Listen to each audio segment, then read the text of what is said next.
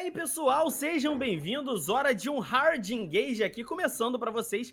Meu nome é Luiz Felipe Garden e vocês devem ter estranhado, né? Que não começou hoje com Sup Guys, então, por favor, tem. Tá na hora que o pessoal. Sup Guys!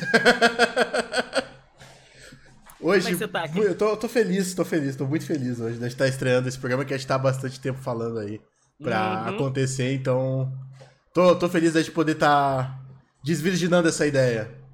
É, pois é, a galera já sabia no chat, não sabia. Era só a gente que tava. Sabia um sabendo, pouco, né? sabia um pouco. Ele sabia que algo novo tava vindo. Isso aí, né? Aliás, várias ideias novas, né? Eu lembro que teve o vídeo dessa semana do, do seu projeto lá que você começou justamente com Sparda, não foi? Sim, Você sim. Sparda, etc, de ajudar. Então, um ano de muitos projetos, 2020 tá aí. Bombando. Graças a Deus. Graças a Deus, né? E pra galera que tá aí no chat também vai ser coisa muito boa. Afinal de contas, o programa de hoje tem um motivo muito específico, que é sedimentar, melhorar, aprimorar aquele conhecimento que você já desenvolveu em vários aulões do Ken, vários vídeos. Eu mesmo Uhum. já aprendi muito, então acaba sendo uma honra pra mim estar aqui podendo fazer o papel que eu sei que muita gente do chat queria estar fazendo.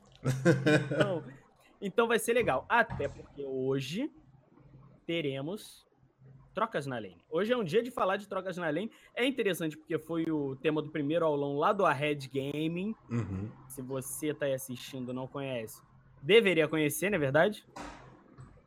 Seria bom. Eu agradeceria se conhecesse. ajuda eu, ajuda você mesmo que tá querendo aprender, então. Cara, assim, é, basicamente o que a gente quer é fazer com que vocês sejam zicas. Acho que não tem como descrever melhor do que isso. E tenho certeza de que vai ser muito bom para todos vocês aí aprenderem Uhum. ao máximo. E já que a gente vai falar de trocas na lane, é sempre bom a gente conceituar ali bem de levinho é, algo que o Ken já explicou muito lá atrás com no próprio vídeo. Vamos lá, Ken. E aí, conto com a sua correção ou seus acréscimos. Vamos lá. Trocas na lane servem para você tirar a vida do adversário, às vezes até perdendo um pouco de vida nesse processo, Sim. tendo um objetivo em mente, que pode ser um abate, não necessariamente é o objetivo final, mas enfim, pode ser um objetivo em questão, ou empurrar a lane para para poder setar um objetivo, um dragão, ou talvez até mesmo possibilitar um gank do adversário do, do seu jungler. Tá certinho? Certo, certo. É, Eu acho que a forma mais fácil de ah, encurtar, assim, pra galera entender de forma mais básica, até mais ampla, que ajuda pra poder ser criativo e fazer coisas, é você enfraquecer o seu adversário ou fortalecer o seu time. Então, como você mesmo falou, tipo, diminuir a vida do cara, fazer ele ficar mais recuado pra poder fazer um dragão, são formas que você enfraquece ele e você aumenta a força que você mesmo pode trazer pra conseguir fazer uma jogada. A troca na lane ali vai ser um momento, então, de uma certa disputa de poder para possibilitar um ganho ou uma perda para o time adversário lá na frente, conforme o jogo vai aumentando. né? um grande.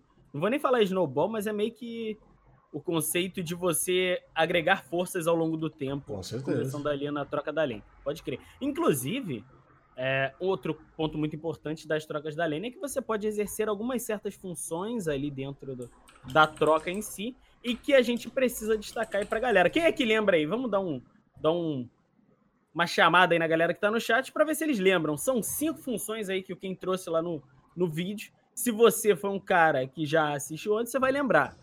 E se você não for, a gente vai falar aqui também. Eu acho que já deu acho tempo, que- um bocado, né? a galera também, a galera tem a memória mais fraca, né? Às vezes também não, não pega assim de imediato. Vamos lá, ó. Vou falar a primeira. E Hum. aí vocês vão lembrar das outras na sequência, ó. Poke, uma função de poke que um campeão pode exercer é causar dano à distância sem que o oponente possa devolver. Exatamente. Tem logo um monte de campeão na tua cabeça, né, Kim? É, às vezes até. É legal falar, né? Às vezes o cara até pode devolver, mas é de uma forma segura. Porque, por exemplo, tu pode estar com um campeão de poke e o adversário também tá com um campeão de poke. E daí ele até Hum. consegue bater em você também de volta. Mas é numa distância que você consegue fazer, que normalmente é segura, que daí a gente tem o poke, né? Ficar um cutucando em cima do outro. E se você aí já lembrou, as outras quatro funções, vamos lá, ó. Catch, Trade, All-In e Sustain.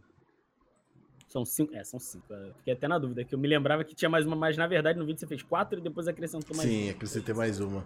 É, são, são funções extremamente importantes que a galera tem que entender elas para conseguir ah, exercer o papel que seu próprio campeão tem, né? Exatamente, uhum. porque no fim das contas é o papel, pedra, papel, tesoura, é com mais, mais do que três é, funções. Pedra, lembra do, do pedra, papel tesoura do Tazo? Sabe? A molecada vai lembrar. Ah, tu lembra que tinha era pedra, papel, tesoura, corda, aí tinha fogo, Sim, água. Nossa, é. era muito louco. Da, daí é uma coisa já, já é, tá mostrando na cidade também, né? É isso aí. A, a galera, a galera nem. A galera nem brinca de Tazo mais hoje em dia, nem sabe mais o que, que, é. Nossa, cara, é isso aí era velho, isso aí era velho. Ainda bem que não brincam, né, mano? Imagina não. que porcaria. Tá ah, mas, é, era, mas, mas, era legal, porque tinha a parte da, da diversão lúdica de ir comprar coisinhas pra juntar e colecionar. Eu sempre gostei de coleções. Mas no, enfim. No lugar, eu, no lugar, onde eu, morava, o pessoal roubava, abria o biscoito, pegava e vazava do mercado. É, não, é, não me orgulho disso, mas o pessoal mas fazia. Mas acontecia. Acontecia, né? Então vamos lá. Poke, causar dano à distância e o, e o campeão inimigo não conseguir devolver, né? Basicamente você ficar Sim. numa distância segura. Catch, como o próprio nome já diz, controle de grupo. Então você conseguir pegar ali o adversário e mantê-lo numa posição, seja enraizando, seja atordoando. Uh, trade são os campeões que vão para a troca. Então aquele campeão que vai buscar a luta, vai buscar o confronto e, e vai partir para cima. All-in, que é aquilo, all-in. Ele vai chegar lá, vai chegar bem perto de você e vai te explodir. E também sustain, que é o campeão que vai recuperar vida ao longo do tempo, né? Então vai ter ferramentas ali, seja de cura, seja de escudo, mas alguma coisa que permita ele ficar se mantendo na luta, ter esse sustento. Detalhe importante, né, Ken, é que os campeões eles não precisam exercer só uma função, muitas vezes inclusive Exato. vão exercer duas ou mais, né? Exato. É, os campeões, eles têm uma. Nem todos, né? Depende muito do campeão, mas eles têm uma certa versatilidade. Tem campeões que pode, inclusive, fazer todas as funções. Conseguem encaixar quase todos os aspectos ali. Acho que é muito difícil só a gente ter campeões que sejam bons em coisas mais uh, contrárias. Por exemplo, como é o caso de um campeão de trade e um campeão de all-in. Mas, por exemplo, o campeão pode ter cat, né? Pode ter um, um controle de grupo. E lembrando que cat quase sempre é de skill shot. Então, aquele que eu jogo, por exemplo, o Q da Leona não é uma habilidade de cat. Então tem que ser uma habilidade que, que seja realmente para pegar o inimigo, pescar o inimigo. Uh, mas, Como exemplo, o puxão, né? O Hulk do isso. Thrash Pike, Blitz. É, eu acho que o puxão do Blitz é o maior exemplo, né? Que já tá no próprio. Pegar, já pensa no puxão uhum. do Blitz. Exatamente porque faz isso. É aquela habilidade que vai fazer a diferença para tipo, um Blitz puxar um AD Carry, por exemplo, uma teamfight, acabou a teamfight. Ele ganhou a, o time dele ganhou a troca, a bot lane ou a teamfight que o time estiver fazendo. Então, o ponto principal, quando você pensa, uh, ah, o meu campeão, ele é qual desses? Ele pode ser mais de um. E às vezes, até quando ele não é muito forte em uma dessas coisas, dependendo da situação do jogo, você pode fazer aquilo. Então, por exemplo, sei lá, uma LeBlanc, ela é um campeão que muito mais bursta, né? Vai fazer a troca dela burstando de uma vez só. Mas ela pode, por algum motivo, sei lá, tá contra um campeão melee, ela pode ficar fazendo uma troca no começo do jogo só em auto-ataque, porque a trade dela daí vira melhor, porque afinal de contas ela tem a vantagem do alcance. Então, tem sempre situaçõezinhas que dá para ser criativo e, fugir um pouco da regra para conseguir tirar a vantagem.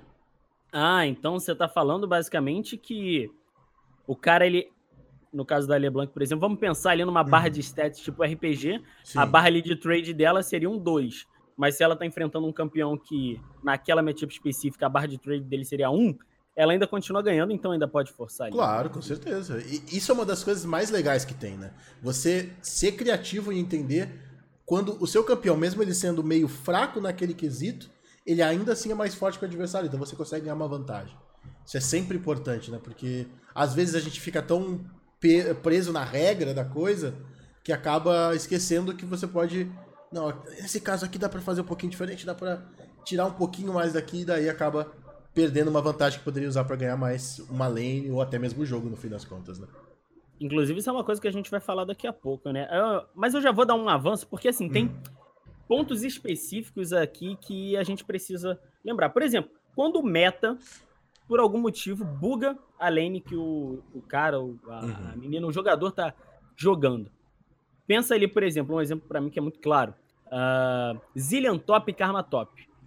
Vê ali, quem lembra? Esse aí, essa é uma época boa do League of Legends, uma época Gostosa. Feliz. Nossa, que vinha lá, Clepto, mais Gume do ladrão, uh, do ladrão arcano, que basicamente o cara, ele, ele, não farmava, né? Era Zillion zero farm, né? Sim. Era Zillion, Karma, zero farm. Clepto com Gume do Ladrão, ele passava o tempo inteiro só pokeando, só pokeando, só pokeando, só pokeando, só pokeando. E isso não é muito comum e, e acaba prejudicando basicamente ele. Como que o cara entende a lane dele, afinal de contas, Sim. tudo que você aprendeu para vários outros campeões que meio que se aplicariam entre si não vão funcionar naquele quesito. Como é que o cara tem que se adaptar? Aí entra, dá para usar ainda todas essas funções que a gente colocou, entender o que que a, a função que o, o adversário está se propondo e como você vai jogar em volta disso. Então, por exemplo, estou o caso aí do Zillion, da Karma, né, que eram focados, eles nem farmavam, porque eles tiravam o farm do inimigo, basicamente. Né, faziam o inimigo farmar menos ainda. Ok, então se eles são assim, se eles estão tão preocupados em causar dano, quais são as funções que eles podem trazer? Eles não vão querer ser campeão de sustain, tipo, ou, ou tipo, a troca deles vai ser focada em trocas ou de troca curta, só que vamos pensar, como é que é a troca do Zillion? Como é que é a troca da Karma? Ela não é uma troca tão curta, tipo, tão longa, na verdade, né? Desculpa. Não é de trade. Ela é uma troca mais ou de all-in ou de cat misturado com poke. Ficar dando poke deles, ao mesmo tempo que vão controlar controle de grupo com a, as habilidades que eles têm, o W da Karma, as duas bombas do Zillion. Então, você tem que encontrar o que, que o inimigo tem de força dentro dessa troca deles e ver como você pode retrucar isso de uma melhor forma. Claro, é legal falar também, né? Quando a gente tem esses metas muito malucos, normalmente significa que eles também estão muito fortes. Então daí complica um pouco, porque, por exemplo, se você tem um campeão muito fora da curva, fazendo coisas muito absurdas, às vezes, uh, a não ser que o cara seja muito ruim com o campeão, você não vai encontrar tantas brechas assim para conseguir se aproveitar, porque o boneco tá muito forte. Mas dá pra, por exemplo, ah, o cara tá querendo só fazer poke, Provavelmente se você der engage nele, você tem mais vantagem para poder fazer uma troca boa. Se o cara ele é muito bom em trocas que ele tem sustain, tem escudos e coisas para poder sobreviver, talvez se você conseguir pegar e se manter a distância com pouco, você ganha vantagem. E assim vai indo, você vai encontrando as formas de poder vencer a força que o adversário tem. Que é a mesma coisa que você faz quando você está jogando com um adversário normal na lane. Opa, porrada no microfone. Peço desculpas. soco no. Não, não, fica legal no som. Uh, mas é algo que você já faz normalmente quando você vai jogar com outras pessoas, com os campeões normais além. Quando você vai jogar com o Renekton, você sabe que o Renekton vai ser de trade. Que ele vai querer ir com fatiar e picar, dar o, o controle de grupo dele, dar o, o, dano, voltar. Você sabe que vai ser isso. Então você entende, ah, ele é de trade, eu tenho que lutar assim, assim, assado. Você tem que fazer essa mesma análise com esses campeões que são fora da caixa, que são fora do normal, porque no fim das contas, por mais que eles sejam muito estranhos, eles ainda são campeões, eles ainda têm alguma forma de funcionar. Engraçado, é, por exemplo, eu penso assim. Hum. E aí, mais uma vez, peço, me corrija se eu estiver errado. Uh, chegou o momento lá, meu irmão. Karma top, Zillion top, Queen top, Vayne top, o que seja. Você vai chegar lá, vai olhar aquilo, você vai falar, cara, eu sou Mono Renekton. Você já guiva a lane ali mesmo, já fala um abraço e aceita isso. Não que isso seja ruim, mas assim, você já aceita porque sabendo, durante a fase de rota você não vai conseguir trocar e é isso aí, se prepara pro, pro futuro com, é, contendo dano. É, entra naquela coisa, eu sempre, sempre deixo claro isso, você tem que ver qual é o nível de habilidade do seu adversário. Que às vezes o cara pegou um campeão que é muito bom contra você, mas ele não sabe ou ele não sabe usar o campeão, ou ele não entende o porquê que aquele campeão é bom contra o seu. Eu sempre cito um exemplo de quando eu fui jogar numa conta de elo mais baixo, peguei mais Smurf, olha só. e... Ah, um passado, né? Um passado é... diferente, as coisas mudam, claro. E eu, exatamente fazendo a MD10, eu tava jogando muito de Tryndamere, muitas vezes a galera entrava em sites que tem LOL Counter, coisas desse tipo, pra ver qual era o counter do treinamento. Vou pegar o counter, a galera tem muito essa mania. Daí encontrava lá Timo. Timo era counter de treinamento. O cara pegava Timo, mas ele não entendia ou como o campeão funciona, ou por que, que o Timo countera o treinamento. No caso, para quem não sabe, o Timo countera o treinamento porque ele tem a cegueira e daí o treinamento consegue dar auto-ataques. Então, o que, que eles faziam? Eles viam eu na lane, davam a cegueira, eu esperava a cegueira acabar, ia pra cima deles e ganhava a troca. Então, às vezes, mesmo quando você está counterado, você tem como vencer. Mas, nesse tipo de caso, você tem, quando você está counterado, tá com um campeão que ganha muito de você, depende do erro do adversário e não tanto do seu acerto. Seu acerto vai ser usar a vantagem que você tem contra o erro do adversário. E daí entra naquela velha coisa. Tá, tá counterado, o cara tá jogando bem, a sua lane vira lane de mendigo. Você pega o que aparece, aceita o que consegue, porque não tem como. Você, você não vai poder, às vezes, farmácias, não vai poder fazer trocas. Pode esperar ganks, às vezes, pedir pro seu jungler de uma forma educada para ele aparecer na sua lane. Isso é importante. Sim, importante. Porque a galera, às vezes, pega e começa a querer mandar no próprio jungle, o jungle não vai querer ir. Então, chega, fala de uma forma educada, pega, ó, oh, vem aqui, meu querido. Aí consegue o gank, consegue força. E daí talvez ficando forte também, você consiga tirar vantagem sobre uh, a matchup que era ruim. Também o que você pode fazer, se tiver um espaço para isso, é puxar a lane e tentar gankar outra rota, né? Tentar fazer uma vantagem em outro lugar, já que naquela sua rota ali não tem muito que você possa fazer. Pode crer. Um, aliás, já que você falou de Smurf, já vou levantar aqui um hum. ponto que pode ser aí de muita dúvida pra galera. É válido você praticar esses conceitos como a própria troca, da lane, troca na lane com campeões fora da caixa uhum. em uma Smurf? Que é assim, vamos lá, vendo lados positivos aqui por alto. Você não tem uma proficiência motora ali naquele campeão, por isso que você está indo testar, e Sim. você precisa de uma certa margem ali para analisar o seu jogo enquanto ele, ele caminha. Então, por isso você está no elo mais baixo seria bom. É, contra, pode falar, pode falar. É que você pode não saber se tá bom bastante, justamente porque na teoria o desafio é menor, porque você tá numa conta de elo mais baixo. E aí? Então, ah, muita gente até confunde o que eu falei sobre as Smurfs, então acho que vale a pena deixar claro. Não existe problema nenhum você ter uma conta Smurf. O, a, a minha reclamação com Smurfs era que tinha muita gente que usava Smurfs pra tentar ficar xingando e falando um monte de coisas sobre as pessoas de nível mais baixo. Sei lá, o cara criava uma Smurf, tava nível 10 e tava xingando a galera pela galera não saber jogar o jogo, que faz todo sentido. O cara tá começando a jogar. Se você quer criar uma Smurf para treinar e melhorar no jogo, ela é válida, mas você tem que ter muito cuidado. Por exemplo, eu vou, eu vou dar o exemplo de. Uh, eu tenho uma Smurf agora, atual, que é a conta que é dada pela Riot. É uma conta que, por a Riot, dá pra gente, como, como criador de conteúdo, eu tenho que usar porque pô, eles deram a conta, né? Seria errado eu não usar.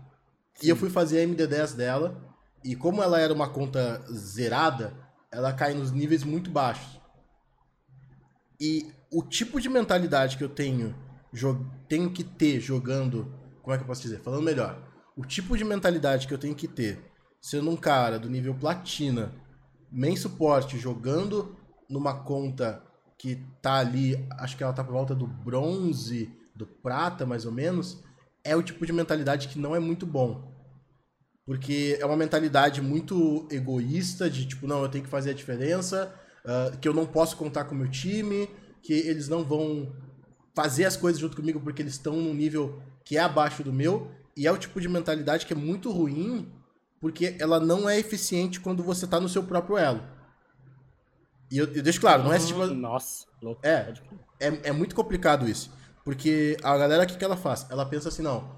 Ah, então quem falou que eu tenho que ter essa mentalidade quando eu tô no prata, no ferro, no, ferro, no bronze? Não.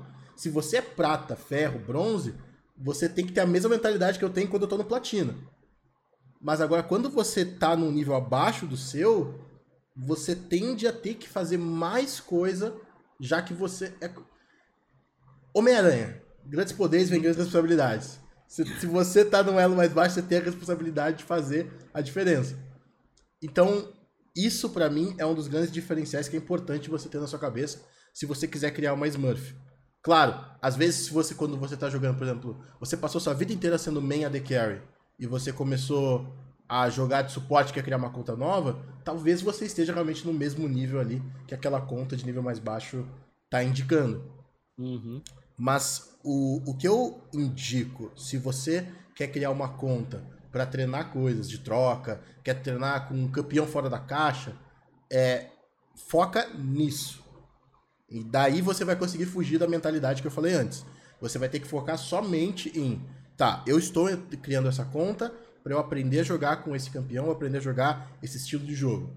Se eu ganhar a partida, se eu perder a partida, se essa partida aqui eu farmar mal, é, jogar mal, etc., você vai ter que aceitar aquilo. Você não vai poder, tipo, ficar frustrado ou ficar procurando a vitória, digamos assim. Você não vai forçar a vitória, porque o mais importante é o seu treinamento.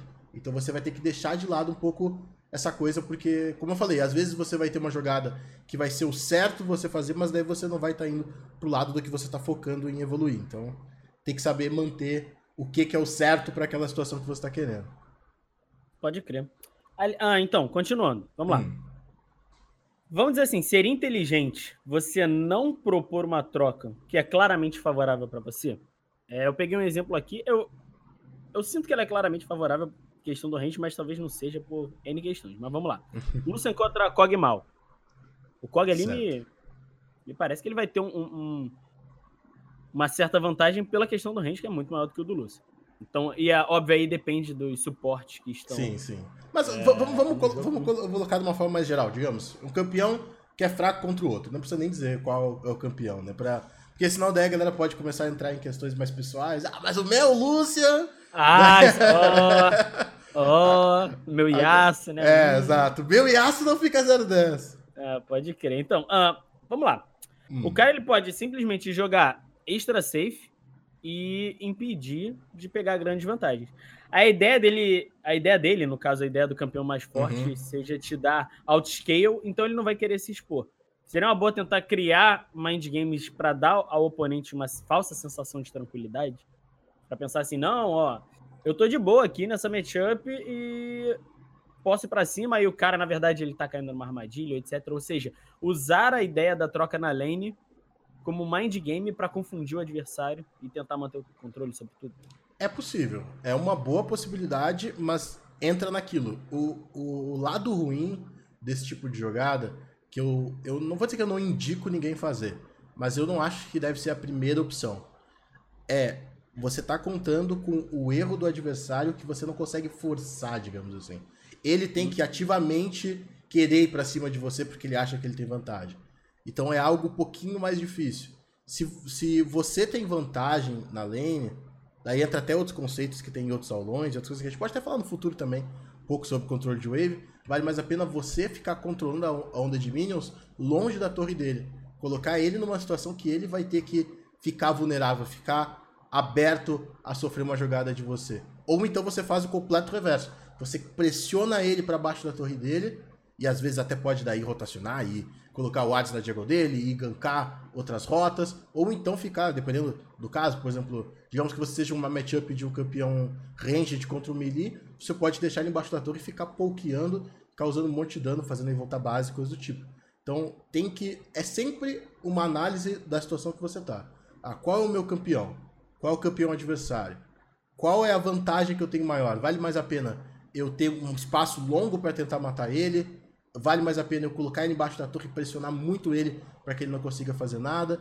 Uh, você escolhe de acordo com o que você pode fazer melhor. Vale a pena eu não deixar ele farmar, porque ele está longe da torre dele? Ou é melhor eu colocar ele embaixo da torre dele, que daí ele tem menos chance de farmar? Vale mais a pena eu deixar a lane recuada, porque talvez o meu jungler possa gankar ele? Ou vale a pena eu pressionar e talvez o jungler dele vir me gankar porque eu tô pressionando. Tem tanta nuance, tanta coisinha que depende muito das escolhas dos campeões que tem naquela situação. E é algo que sempre entra na parte que daí cada um tem que interpretar o seu próprio jogo, né? É, isso é verdade. É, cara, tem, tem tanta coisa ali que você pode levar em consideração na hora que o jogo tá avançando que não dá para simplesmente chegar e bater o martelo faça isso ou faça aquilo. Sim. Tem que se analisar o caso a caso, sempre levando tudo em consideração. Uh, e você jogou RPG essa quarta-feira lá com o Colossus? Joguei, joguei. Eu lembro que você tinha desaparecido e, graças a Deus, foi encontrado aí. e conseguiu participar. Então, diretamente do RPG, vamos com hum. as quests do prata. Essa daqui é situações que você pode passar, não necessariamente no prata, tá? Às vezes no gold, no platina, etc. No bronze, no ferro também, sem preconceito uh, mas que podem aparecer. Então a gente vai levantar aqui algumas e vamos ver como que a gente poderia pensar em cada uma das ocasiões. Ó, tô fora da minha rota de ofício. Eu, e aí no caso eu mesmo, vamos lá. Hum. Garden. Sou main suporte. Mono Leona Maestria 7. Essa oh. parte talvez não seja verdade, mas ignora. vamos lá. eu sou, sou main suporte, mas eu caí mid. Eu não sou proficiente com nenhum campeão do mid. Eu devo evitar totalmente as trogas na lane?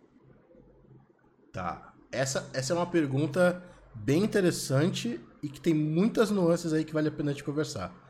Primeiro lugar, você está numa rota que não é de ofício a sua. Uhum.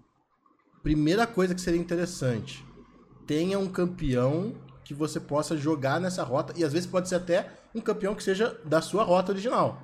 Por exemplo, você é main suporte, mas está no mid, você pode jogar com uma Morgana, talvez. Que é o campeão que talvez você goste de jogar, já conheça, já entenda, já saiba como é que ela funciona direitinho. Então, uma, uma escolha mais segura, né? Um caminho ali onde você vai vai estar tá com mais tranquilidade com o que você conhece. Segunda coisa, eu não indico você não forçar troca nenhuma. O que eu indico seria você aprender o conceito de troca de leve, né? O que é a troca de leve? Você fazer uma troca com o adversário, onde você vai usar todas as suas skills, skills normais, suas habilidades básicas, o Q, o W, o E, não o R, não vai gastar ultimate. E sem, obviamente, tomar de propósito, você deve acabar tomando algum dano do seu inimigo. Com isso, você vai conseguir sentir quanto dano você causa nele e um pouco do qual dano que ele causa em você. Às vezes até entender todo o dano que ele causa em você. E nisso você consegue ver, não, tá, eu causei mais dano do que ele me causou. Ele causou mais dano do que eu causei. Ah, tal habilidade dele é a habilidade mais importante que eu tenho que tentar escapar.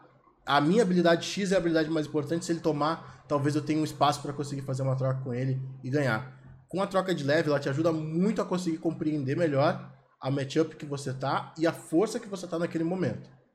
Também você pode se aproveitar de, de forças de níveis, né? Quando você pega um nível 2 antes, um nível 3, um nível 6, para conseguir fazer uma troca em cima do adversário se você não tá tão seguro. Nesses pontos tende a ser uma hora que você vai ter mais força que ele se você pega antes que ele o nível.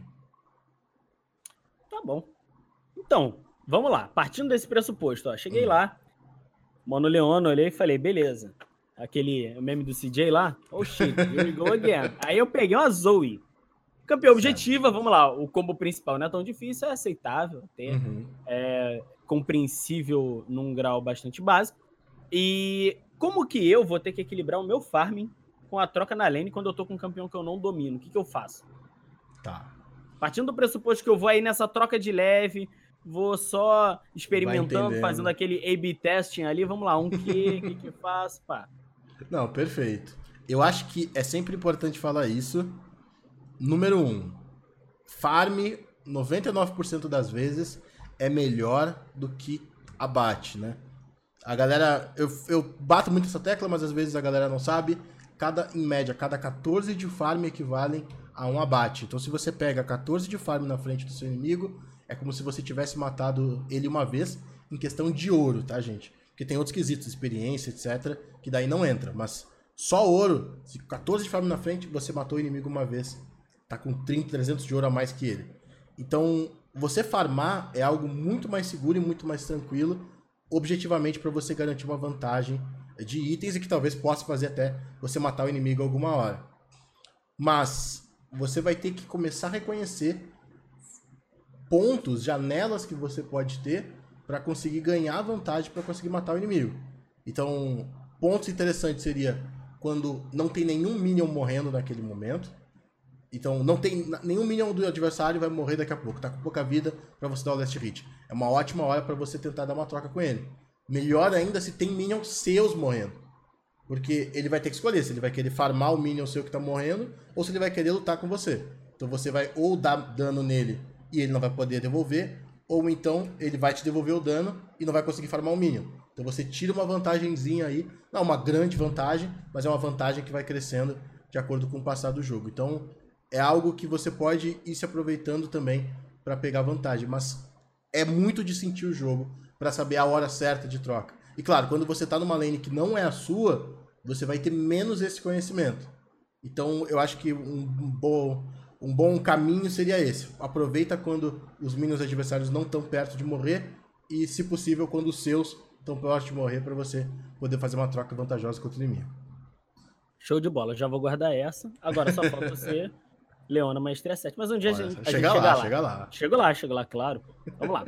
E uma outra história agora, hum. seguindo aí nas nossas quests, é a história do Jobson. Jobson, ele é top laner de ofício.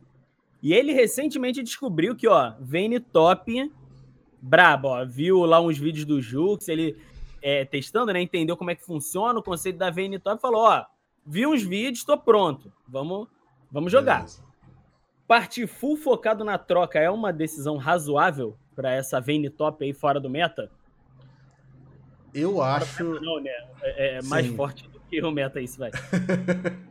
eu, eu acho que é uma coisa muito complicada.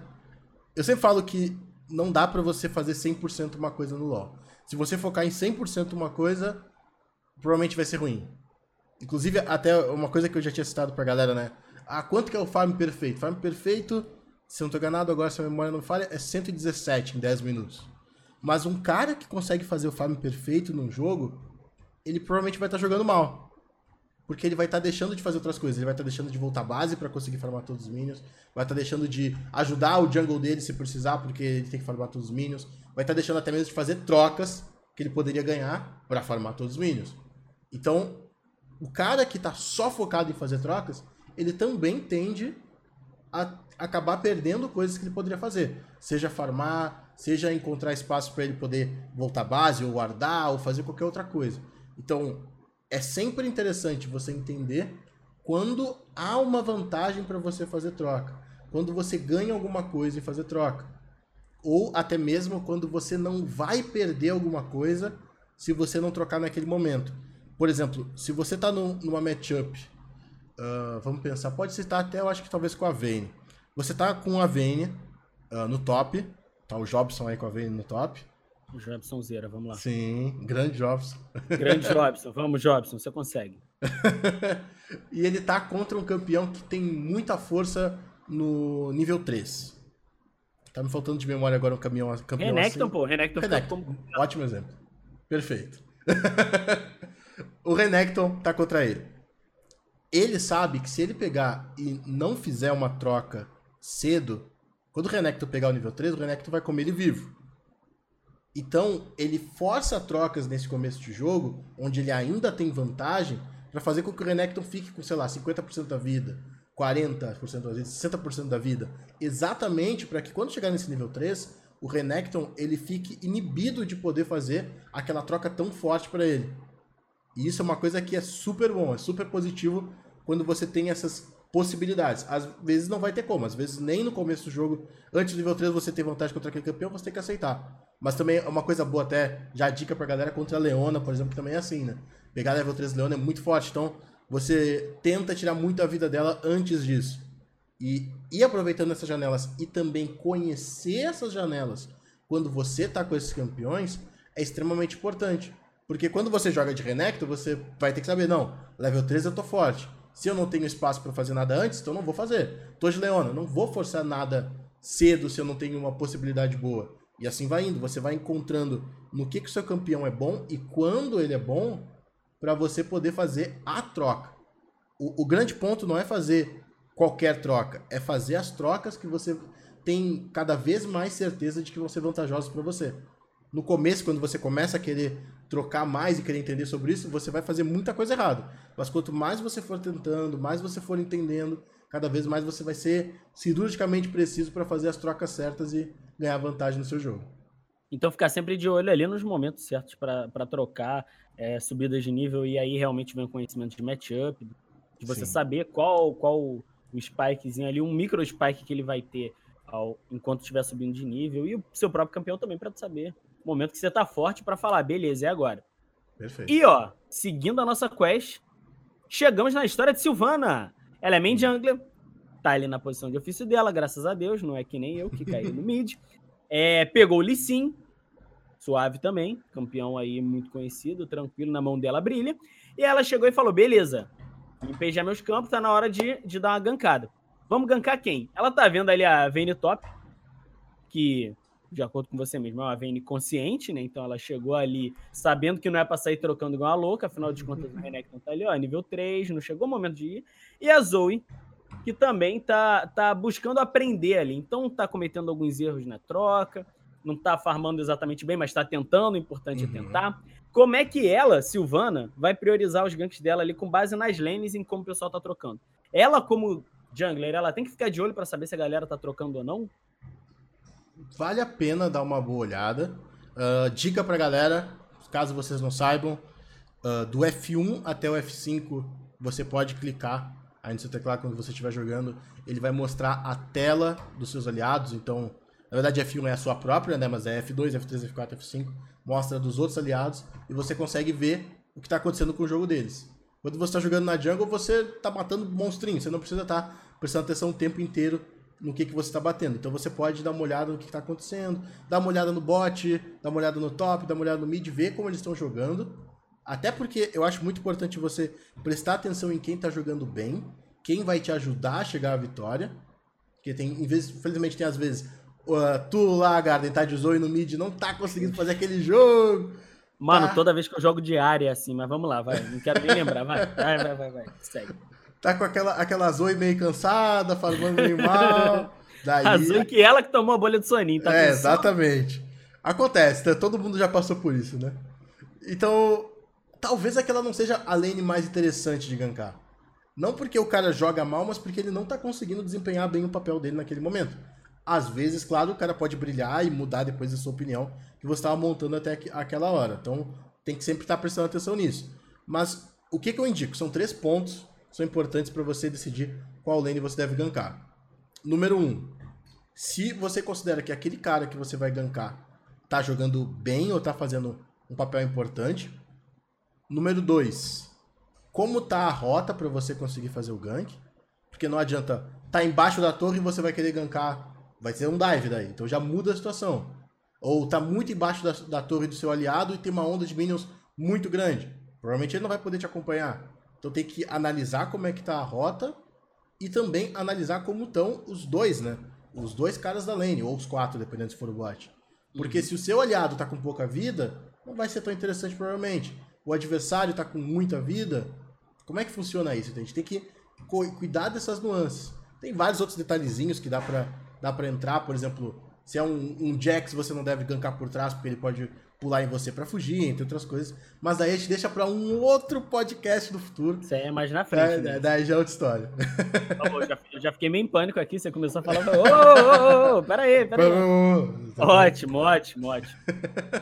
Bom, com isso, hum. a gente já conseguiu meio mais ou menos entender como que andaria ali o jogo. Óbvio Sim. que eu não vou contar o final dessa história, até porque a história é de troca na lane, né? Talvez a gente siga aí contando a história de Jobson Silvana e eu num próximo podcast. Vamos guardar aí, vamos Isso aí esperar. parece que é baseado em fatos reais aí. Só... É, só parece, não, não foi é realidade nossa, não, nunca, nunca. Oh, então, vamos lá. Porque a galera deixou umas perguntas no YouTube também sobre trocas uhum. na lane e a gente quer saber como, como melhorar. E são dúvidas até bastante razoáveis. Assim, que tipos de erros são puníveis como você falou. Uh, você falou ali que era para trocar só quando você tem vantagem, quando o, oponente está querendo fazer algo, etc. Mas o que são ali erros que você poderia identificar? Eu consigo entender, por exemplo, um, um erro de posicionamento. Vamos lá, se fosse, no caso, eu sou um blitz. Uhum. E eu vi que o adversário tá fica... não tá ficando atrás do minion dele, ele tá ultrapassando, tá ficando num, numa área que eu consiga alcançar com puxão, já sei que ali é uma oportunidade, um erro que ele tá cometendo. Mas que outros erros a gente poderia incluir? Olha, vamos começar com um conceito super legal, e eu quero até citar de um caso de um blitz, de uma coisa que muita gente não nota, até quem joga de blitz. Mas a, a gente chega lá. Vamos começar com isso. Ah, o do, do lado direito? Do lado direito? É, é lado direito, né? Não, é do lado esquerdo que ele puxa. Aí, tá vendo? Já não sou main blitz. É, é, é, de, é, de, saber que por um lado que tu puxa, né? E você consegue assim, dar a volta ali de trivela, pode crer. Mas, mas, tem uma outra coisa que é legal falar, que é, é sobre. É sobre quando você pode ir pra cima do Blitz tendo só três minions inimigos. Mas a gente vai chegar lá, a gente vai chegar lá, isso é legal. Primeiro, janela de oportunidade, um dos conceitos mais importantes do LoL. Toda vez que o inimigo gasta alguma coisa, ele abre uma janela de oportunidade para você ir para cima dele e, na teoria, ter vantagem na troca. Então, o próprio Blitz, o Blitz gasta o puxão dele, ele te dá uma janela ali de 10, 15 segundos, onde ele não vai ter o puxão e você vai ter mais vantagem para poder fazer uma troca contra ele. De acordo com quanto tempo de cooldown essa habilidade tem, maior é a janela de oportunidade que você pode aproveitar, assim como, de acordo com quão importante é aquela habilidade que ele gastou, maior também é a janela de oportunidade. Então, por exemplo, se você está contra um Lucian e ele gastou o Q dele, mesmo que o Q não tenha um cooldown tão alto, é uma habilidade que dá muito dano, é a habilidade principal do campeão, Então você tem uma janela bem interessante ali para poder fazer uma troca boa. Uh, e janela de oportunidade vale até mesmo para auto-ataque. Que afinal de contas, o ataque speed é o cooldown do auto-ataque. Uhum. Então, no tempo que o, o adversário está dando os auto-ataques dele, num minion, ele está dando o auto-ataque para farmar um minion. Até ele poder dar outro auto-ataque, é uma janelinha bem pequenininha que você tem para poder também pokear ele com auto-ataques ou coisa do tipo, dependendo do campeão que você tá. Então tem sempre um, uma janela que você pode utilizar. Mas erros em geral, tu pode aproveitar de qualquer erro que você sinta que você pode abusar. E é difícil de poder falar todos porque é muito abrangente e às vezes até, como eu falei, entra na parte de criatividade. Você pode ver uma coisa que eu não vou ver como erro e vai poder aproveitar disso. Depende muito também do campeão que você tá. Uma Vayne, por exemplo, vai ser um erro você ficar perto da parede. Então, tudo depende dessas situações. O que eu ia falar do Blitz?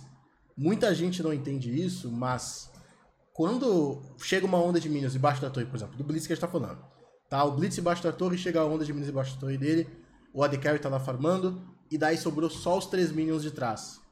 No momento que só sobrou os três minions de trás, você não está protegido contra um Blitz. Ou qualquer outro campeão que tenha aí uma skill shot, alguma coisa para te acertar.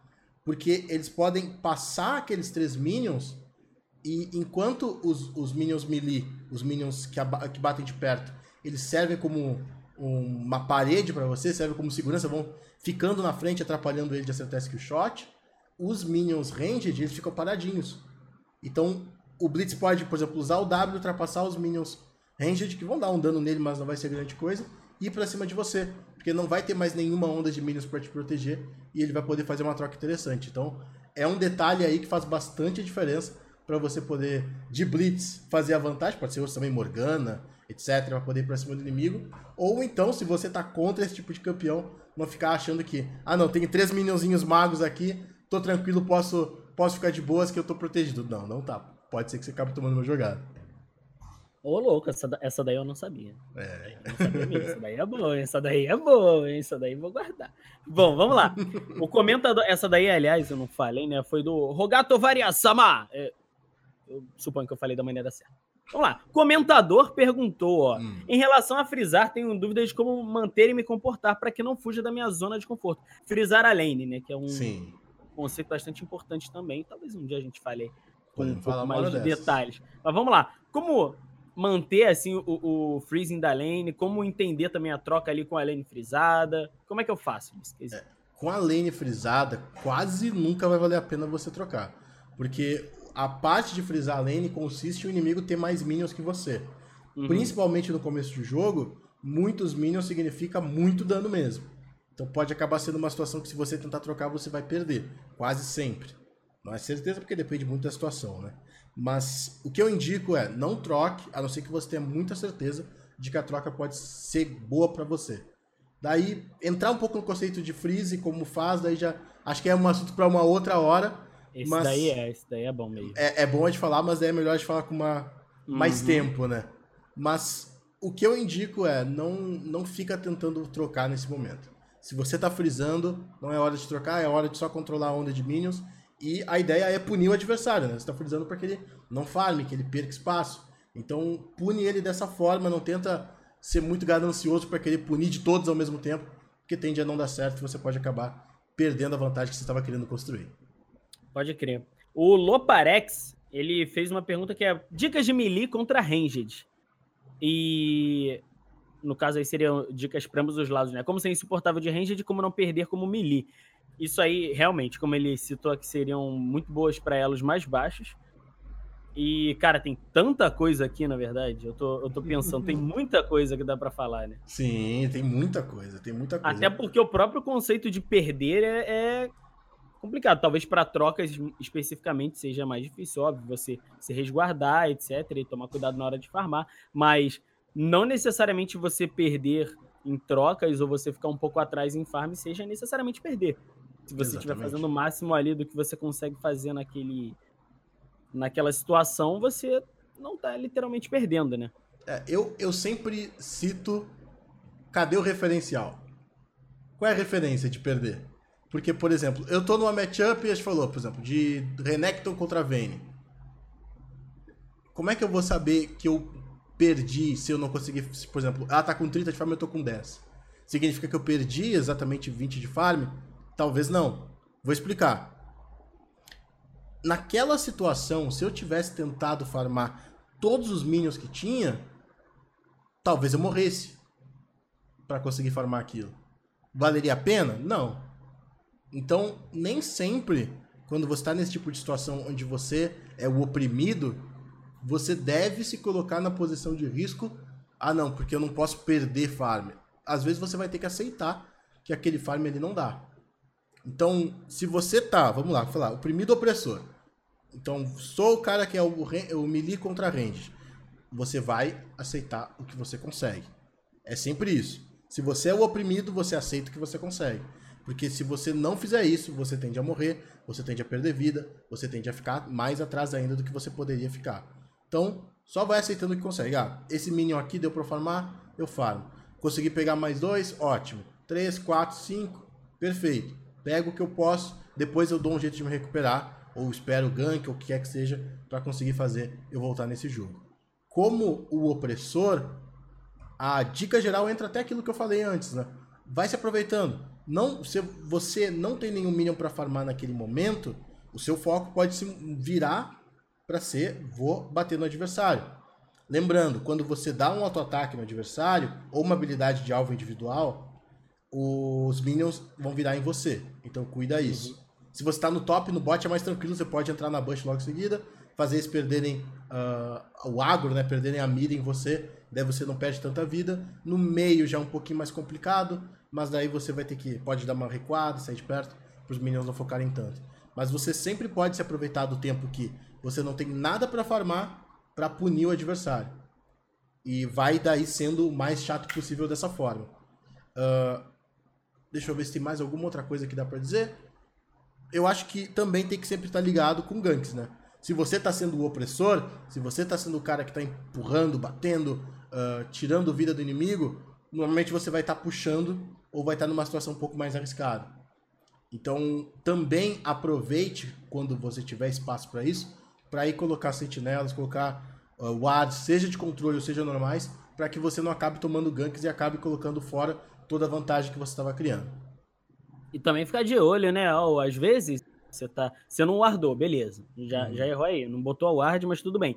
Porque o pessoal lá no bot colocou e o jungler inimigo apareceu lá. Você já sabe que tá tranquilo, então fica de Sim. olho no, no, mapa como um todo também, né? Uh, o Vitor Hugo ele tinha perguntado: uh, na troca eu tenho dificuldade de entender o melhor tempo de trocar com o meu adversário. Isso aí foi o que você, inclusive, falou, né? Que é Sim. a questão das janelas de oportunidade. Então, Vitão, fica de olho, porque qual o melhor tempo de trocar com o adversário? Se o adversário já gastou uma skill, uh, que é bastante importante para ele, pode ser ali um momento também de, de partir para troca. Também Com dependendo certeza. se você não gastou, né? Sim. Vai assim, ah, gastei meu combo, ele gastou o quê? Vou lá. Não, não vai. Não vai. Aí é uma boa hora, aí é uma boa é, hora. Aí, aí não é uma boa hora, fica de olho. Ou então, às vezes, sei lá, eu gastei tudo, ele gastou só o quê, mas o meu quê voltou. E tem o meu jungler chegando. Pode sim, funcionar, dependendo sim. aí também de qual que que você tem caso for um blitz pode funcionar, etc. Então, fica de olho, mas é por aí, essa parte da janela de oportunidades funciona bastante, então mantenha isso em mente. E, Kenzão, é isso. Olha, deu para falar bastante coisa de troca na lane, hein? Deu, deu. Acho que deve ter ajudado bastante a galera a já entender um pouco mais desse assunto, conseguir captar um pouco mais também de algumas nuances. Acho que vai ser bem legal pra galera. Nossa, principalmente eu gostei da ideia ali quando você começou a dar umas dicas super específicas de, ó, pode atravessar os três minions ali, vai para cima, puxa o cara, blau, isso aí é bom, isso aí é bom. A gente sim, tem que, que, separar algumas coisas assim e, e, jogar tipo um salzinho em cima da galera. Essa daí eu gostei, mas enfim, quem? Muito obrigado, muito obrigado a todo mundo que assistiu também. Quem Harusami tá aqui, ó, tá na Twitch, tá no YouTube, tava no da Red também? Sim, na verdade, não tá em live agora no Red. E até legal falar, lá, né? é, vai, vai, depois virar vídeo, videocast lá no, no Red. E lembrando também pra galera que vai estar disponível no Spotify, Google Podcasts, todo lugar aí que vocês quiserem para poder ouvir.